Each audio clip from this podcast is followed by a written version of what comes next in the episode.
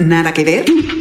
Documentales, cine de autor, series de todos lados del mundo y una que otra película dominguera. Aquí hablamos de Netflix, recomendamos lo que vale la pena y te solucionamos el eterno dilema de no tener nada que ver. I'm going to tell you a story. Everything happens for a reason. Goddamn right. Nada que ver, un podcast original de Netflix. Ha llegado la hora de ser prácticos. Bienvenidos a Nada que Ver, un podcast original de Netflix. Aquí estamos como cada semana para recomendar. Pues ahora tenemos un muy buen programa de estrenos. Trino Camacho, ¿cómo estás? Te quiero preguntar, ¿cuál es tu serie animada favorita? Eh, Los Simpson, por mucho. Y mira, las nuevas temporadas son sensacionales. Mariana Linares. ¿Cómo están? Pues espero que eh, hagan huequito en la panza para el programa de hoy porque se les va a antojar de principio a fin. Traemos a la mesa varias cosas. Street Food es una serie interesante sobre comida callejera en Asia. También una serie de animación para adultos, Tuca y Berti, que eh, seguramente los que les gusta Bojack Horseman ya le encaron el diente. Y yo quiero arrancar con Knockdown the House, eh, también conocido como A la Conquista del Congreso. If I was a rational person, I would have dropped out of this race a long time ago. Crowley hasn't had a primary challenger in 14 years. He's taken $3 million per cycle. He's going to tell me I'm small, that I'm young, that I'm inexperienced. un documental sobre este fenómeno que es Alexandra Ocasio Cortés, que se convirtió en la diputada eh, pues más joven en, en, la historia del Congreso en las elecciones pasadas estadounidenses.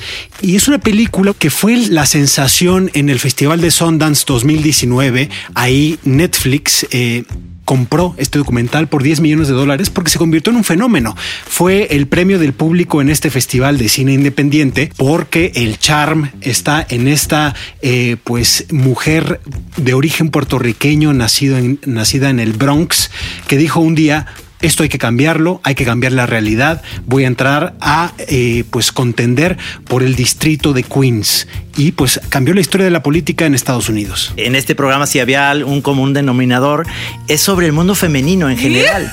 que eso está muy padre. La directora es muy interesante, ha hecho otras cosas muy buenas. Se llama Rachel Lears. Hay momentos en los cuales, no voy a decir en qué momento, pero sí, sí te dan ganas de llorar con lo que está diciendo. Y la rola de al final, que es una super rola, que se llama This Land is Your Land, es sensacional. De Woody Guthrie. Porque además es muy emotivo el final, es súper bonito, no va a ser ningún spoiler, pero, o sea, no, no, se muere ningún superhéroe ni nada. Es, al es, contrario, nace un héroe. Nace una.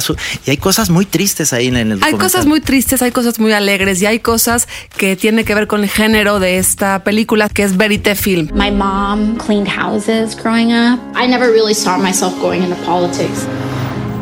Americans aren't asking for a lot. They're just asking for politicians to help them get by. I can do this.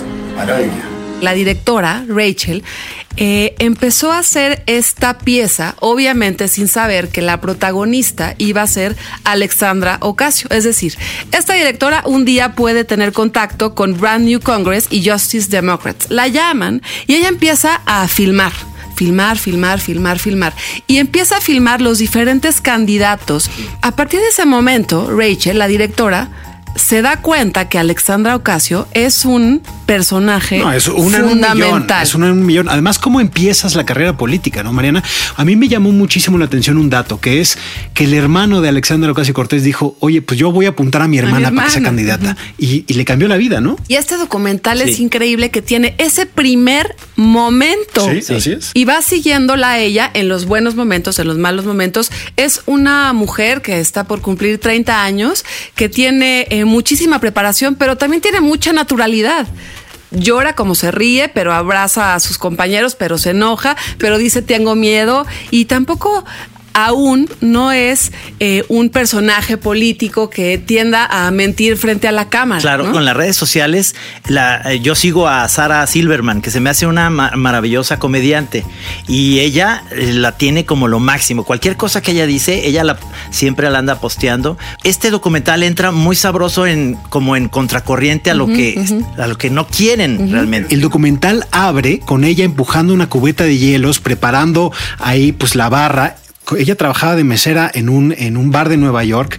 Entonces está pues preparando una margarita. Es increíble. Cámara en mano. Exacto. Y La qué va bonito, siguiendo ¿verdad? a lo largo de diferentes momentos de su, de su campaña. Sí. Y se contrasta con otras tres mujeres también muy, muy importantes, que son otras mujeres de, de diferentes partes de Estados Unidos, Cory Bush, Amy Vilela y Paula Jen Swearing, que también eh, intentan llegar a- al, al Partido Demócrata, tienen otra suerte, pero también sin ellas no se explica eh, cómo Alexandra Ocasio, como dices tú, es una entre 100. Ella misma lo dice, ¿no? Para que, para que llegue una, pues tendrán que perder otras. Yo me quedo con la imagen de ella en una patineta. Ay, Se me hace sensacional. Sensacional. Es un, un documental, Knock Down the House, sobre un momento histórico, sobre una manera nueva de hacer política, de enfrentarse a los problemas, de enfrentarse a los políticos, de ganar votos, con mucho humor también. O sea, está relajadas todas las candidatas,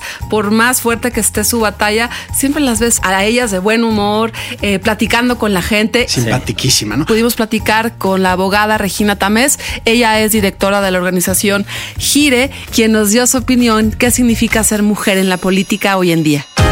Recomendaciones en una conversación de sobremesa.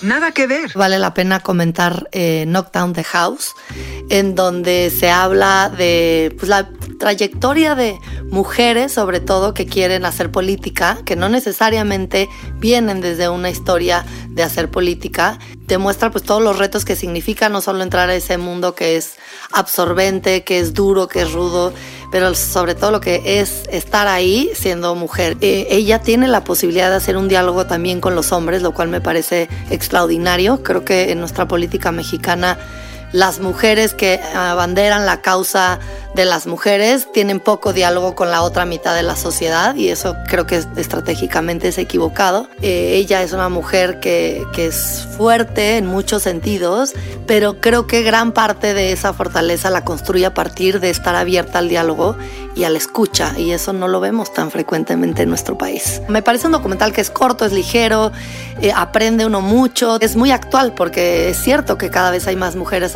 política o que quieren estar en puestos de toma de decisión. Es muy claro en el documental que no son concesiones, que es un derecho que ellas tienen, pero que también es cierto que pues la gente no está acostumbrada y sobre todo los mismos políticos que vienen desde hace años haciéndole unas formas y, y, negociando en ciertos lugares y de ciertas maneras, pues llegan las mujeres también a irrumpir de otra manera que puede ser igualmente exitosa. ¿Qué otra serie viste o estás viendo? Tengo una en la, en la mente que me encantó, que se llama Atypical, que es un niño adolescente que tiene una especie de autismo. Ya la quiero ver. Sí, es buenísima. Atypical, Atypical. se llama. Pero yo veo todo, ¿eh? Mi problema es que no paro como la empiezo a ver y tengo que ver en qué termina. Nada que ver. Un podcast original de Netflix. Bueno, pues vaya, esto que nos dice Regina, ¿no? De que empieza a ver una serie y tiene que acabarla de ver. Eso es, también, eso es también, compromiso. Pablo. Eso es compromiso, la verdad. Sí, hay unas que ciertamente a la quinta dices, híjole, no sé por qué la sigo viendo. Trino, ¿sabes con qué serie me pasó eso? Sí. Con BoJack Horseman. Es una serie y nos sirve de entrada para la serie que vamos a hablar. Un caballo parlante que vivió sus años dorados cuando era un actor, un joven actor, y de pronto ya nada tiene sentido para él. ya con varias temporadas BoJack Horseman y ahora nos encontramos con Tuca y Bertie, Sí. que son dos personajes de ese mismo universo. ¿Personajes? Let's just jump right into it. It's like whatever, you know? Sorry, grandmas. Better luck never. We're 30. Tell us what menopause is like. Ah, it's a roller coaster. Pero no es un spin-off, es como otra historia. Esta historia de Tuca y Bertie es creada por Lisa Hannawalt. A mí me encantan los, los gráficos de la, de la caricatura, pues me recuerdan a, a muchas cosas que hace Mariscal, el que hizo Kobe. La historia es sensacional, son dos personalidades. Haz de cuenta que estamos viendo, había una serie en los 70, ustedes están muy chavos para eso, pero era un spin-off de Happy Days que eran Laverne y Shirley. Ok. Y eran dos como amigas Dos locas. comadres. Y entonces esto es actualizado, que pega muy bien en el mundo de las chavas actuales, que son como más independientes. Obviamente no es, no, no es algo que, que de entrada te llama la atención la, el guion, sino que te va envolviendo con la historia. Son dos pájaros y de repente hay cosas muy pachecas que yo recomiendo ver eso en un estado, digamos, que ustedes quieran, ¿no? O sea, nada con exceso, todo con medida. Pero relajado. Sí, pero de repente una vecina que Buena tiene una cabeza de planta. Tal, esa vecina, yo me quedé impresionado con esa vecina Sí. cuando llegan al departamento, viven en el mismo edificio y llegan a esto que es, es un viaje, ¿no? Que hay unas tortugas caminando en el piso y cada tortuga tiene algo sobre el caparazón y a ella nunca le vemos la cara porque es una planta de, de varios metros, pero es la vecina cool del edificio, ¿no? Sí, Cool, muy se llama. cool.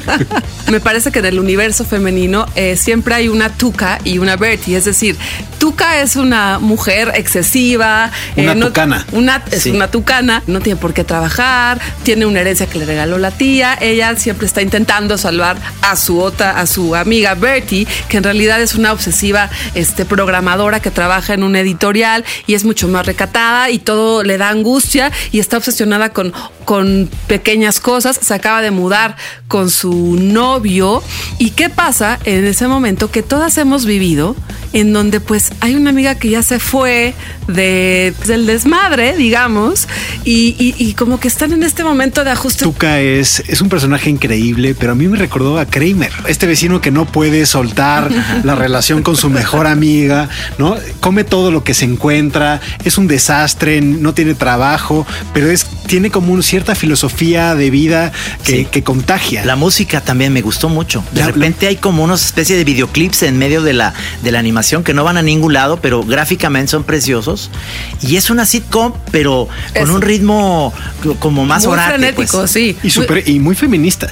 Sí, muy feminista, tampoco condescendiente con las mujeres. Es este bastante, bastante ruda con el universo femenino, que también eso es lo que hace que uno se vuelva empático. A mí me gusta esta idea, eh, un poco como los Simpson, que realmente no importa el episodio que veas.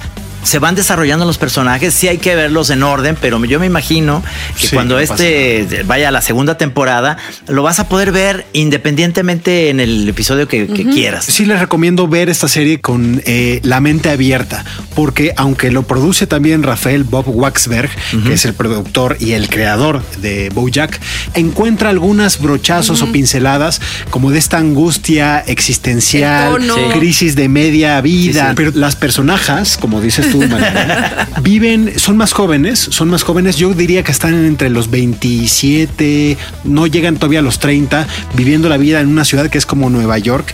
Pero luego, poco a poco, si le dan oportunidad, van rindiendo a estos personajes. A mí me atolondraron un poquito al principio, Sí, pero después sí les vas agarrando cariño mientras los conoces, que yo creo que es lo que cada quien quiere ver en una serie, que se va descubriendo poco a poco de cada rasgos de personalidad de, las- de sus protagonistas. Personajes de esta caricatura.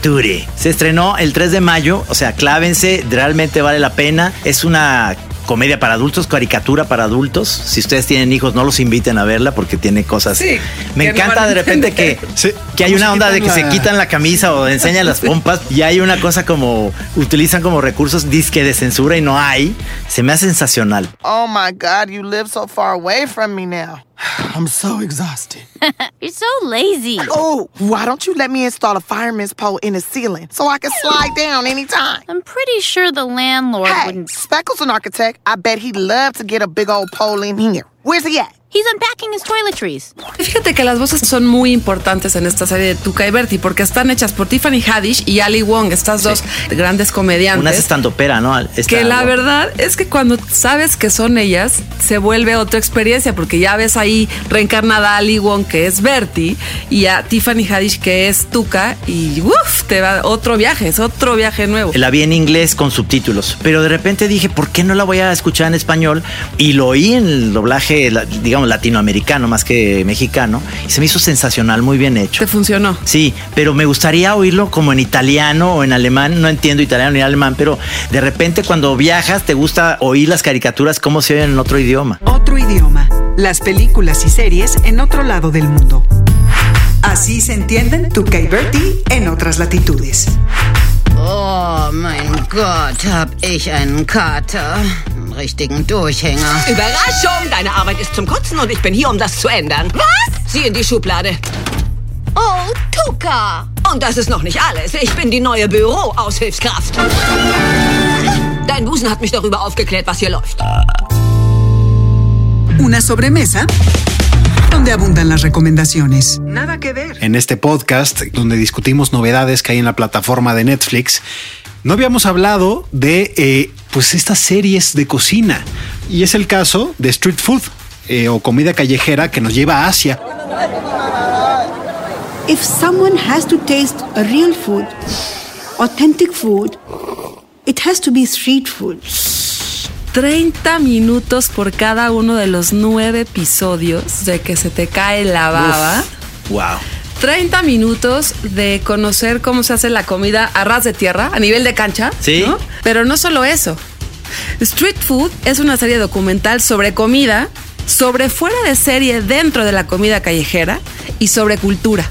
De cómo diferentes ciudades en este primer eh, temporada que es Asia disfrutan la comida y cómo la, la, comida es parte de la cultura en la vida cotidiana.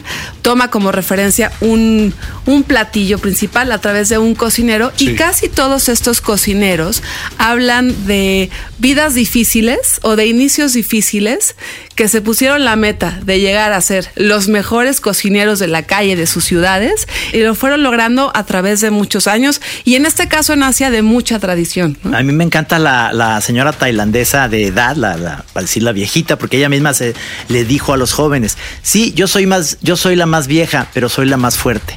Y tiene una estrella Michelin.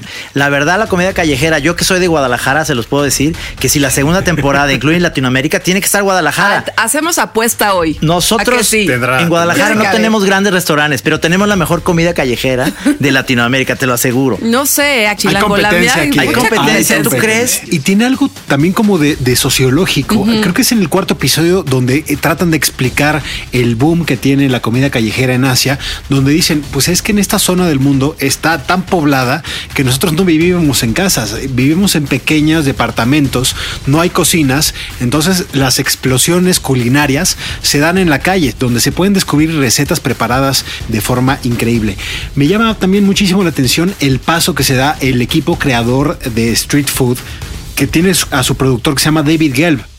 Si te gusta ver películas o series de cocina, David Gelf lo conoces porque dirigió Giro Dreams of Sushi, que es un documentalón uh -huh. de un cocinero que está perdido en una pues una, creo que es en una entrada de metro o uh -huh. algo así, ¿no? Y también él es productor de Chef's Table, que ha sido como un parteaguas. Y un poco repite la fórmula. Cambia un poco el foco, ¿no te parece? Es decir, cambia de esos grandes chefs de renombre a pues esos personajes. Sí, pero son personajes. O sea, al final cada uno de estos cocineros no solamente tienen grandes platillos, tienen largas filas en sus puestos en la calle, son ellos unos personajazos. Por eso creo que sí sigue la fórmula de Chef's Table, porque a partir de la mirada o la manera de cocinar de un solo personaje, cuentas eh, un, una gran historia. De repente en casa de mi mamá, cuando la voy a visitar, ella tiene una televisión mientras está cocinando. Y son de esos programas que le fascinan. Me dice, ¿qué estás viendo de, eh, de, de, programa para cocinar? Y yo te lo hago. Entonces digo, uno que se llama eh, Comida Callejera, ¿te interesa? Yo tengo una confesión ahí que hacer. Sí. Me da muchísima angustia ver los programas de cocina porque no solo me frustro. Yo que no sé, apenas sé hacer unos sándwiches. No, yo tampoco sé cocinar. Entonces, claro, cuando veo a esta pues chef de Indonesia que va al mercado a las 4 de la mañana y agarra unas verduras que aquí no se consiguen, sí. pues entonces lo único que digo es, caray. A magician that manipulates fire. Many people use a variety of words to describe me. However, I think of myself as the con artist of Kyobashi, Osaka. Yo no lo veo como un reto para que me ponga a cocinar, más bien lo veo como una guía de viajes. Claro. Es la cultura que nos enseñó Anthony Bourdain, ¿no? De, sí. de, ir y conocer, pues lo que lo que los países tienen que ofrecernos en, en nuestras en sus calles. Son episodios para que cuando si tú te vas a ir a Bangladesh le pongas play y sí. apuntes los tres o cuatro changarros a los que tienes que ir. Echen un ojo a Street Food si están por visitar alguna de estas ciudades asiáticas: Bangkok, Osaka, Delhi, Yogyakarta, Chiayi, Seúl. Ho Chi Minh, Singapur y Cebu en Filipinas. Y los chavos tienen ahorita su, digamos, su mira hacia allá, hacia Asia. Y es sensacional. Bueno, ¿qué les parece si vamos a escuchar a una verdadera autoridad en el tema? ¿Qué estás viendo? Le preguntamos a Enrique Olvera. prestigioso chef reconocido por ser un referente en la cocina mexicana de autor. Normalmente cuando veo algo es en los aviones. Suelo bajar alguna serie o, películas o documentales. Disfruto mucho el tema de, los documentales. Por ejemplo, Cooked, el de Michael Pollan, que está en Netflix, me gusta mucho. Vi este de Wild Wild Country, de la historia del personaje este rarísimo Osho. Me encantó ese, esa serie. Hay ahora una película que se llama Free Solo, del cuate este que escaló el, el capitán, el, el, la pared esta de Yosemite. Y, pues luego eh, algunas cosas de cocina, pero más eh, en, digamos, como en formatos de YouTube o formatos más cortos cuando no tengo ganas de ver como alguna técnica en particular. Mis series favoritas, así como de toda la historia, son. Me, encantó Vinil, la de este productor de música que salió en, en HBO. Eh, no sé, creo que la produjo este, Mick Jagger este, Mad Men en su momento también la vi, este, Breaking Bad, como ese, ese tipo de series como que me engancha. Lo que disfruto mucho es lo bien hecho, de, dis, disfruto cuando la iluminación está bien, cuando el guion está, desde mi punto de vista o desde mi, desde mi gusto personal, siento que están...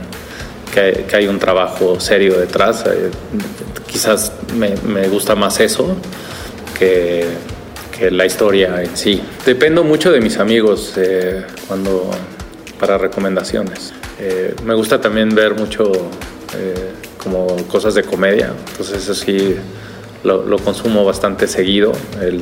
Estoy inscrito al feed de, Stephen Colbert que me hace reír mucho, entonces eso lo veo casi casi todas las noches. ¿no? Llego a, a mi cama y veo como el monólogo del principio. Eso, eso lo consumo bastante seguido y lo mismo con John Oliver, con, con este, se llama This Week Tonight o algo así, el, el programa de HBO, entonces también los veo y me encanta ver de los comediantes de los antiguos, ¿no? de, de, los viejitos, antes también a veces me gusta revisitar cosas pues, viejas.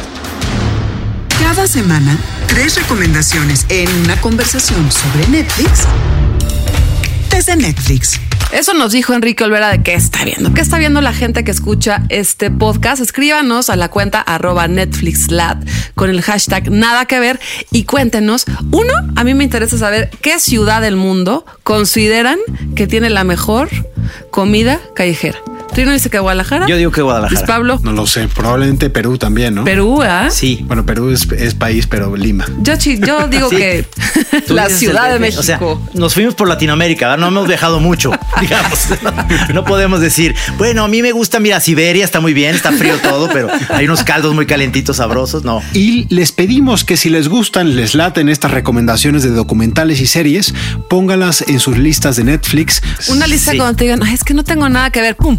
Sí. Vas a la lista nada que ya ver. está, ya está, está. lo tiene la aplicación. Trino, muchas gracias. Oye, me quedé con apetito. ¿Nos vamos a cenar? Vámonos a cenar. Vamos los tres. Mañana Linares. Desayunar, comer, cenar, lo que sea. Perdón, lo molesto con una con. Así suena la comida callejera en México. Paisaje sonoro.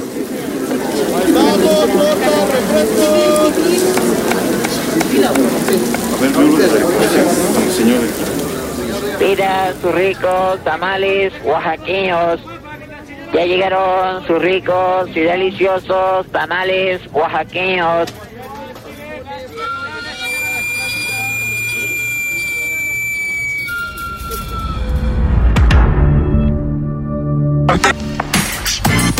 Nada que ver. Un podcast original de Netflix.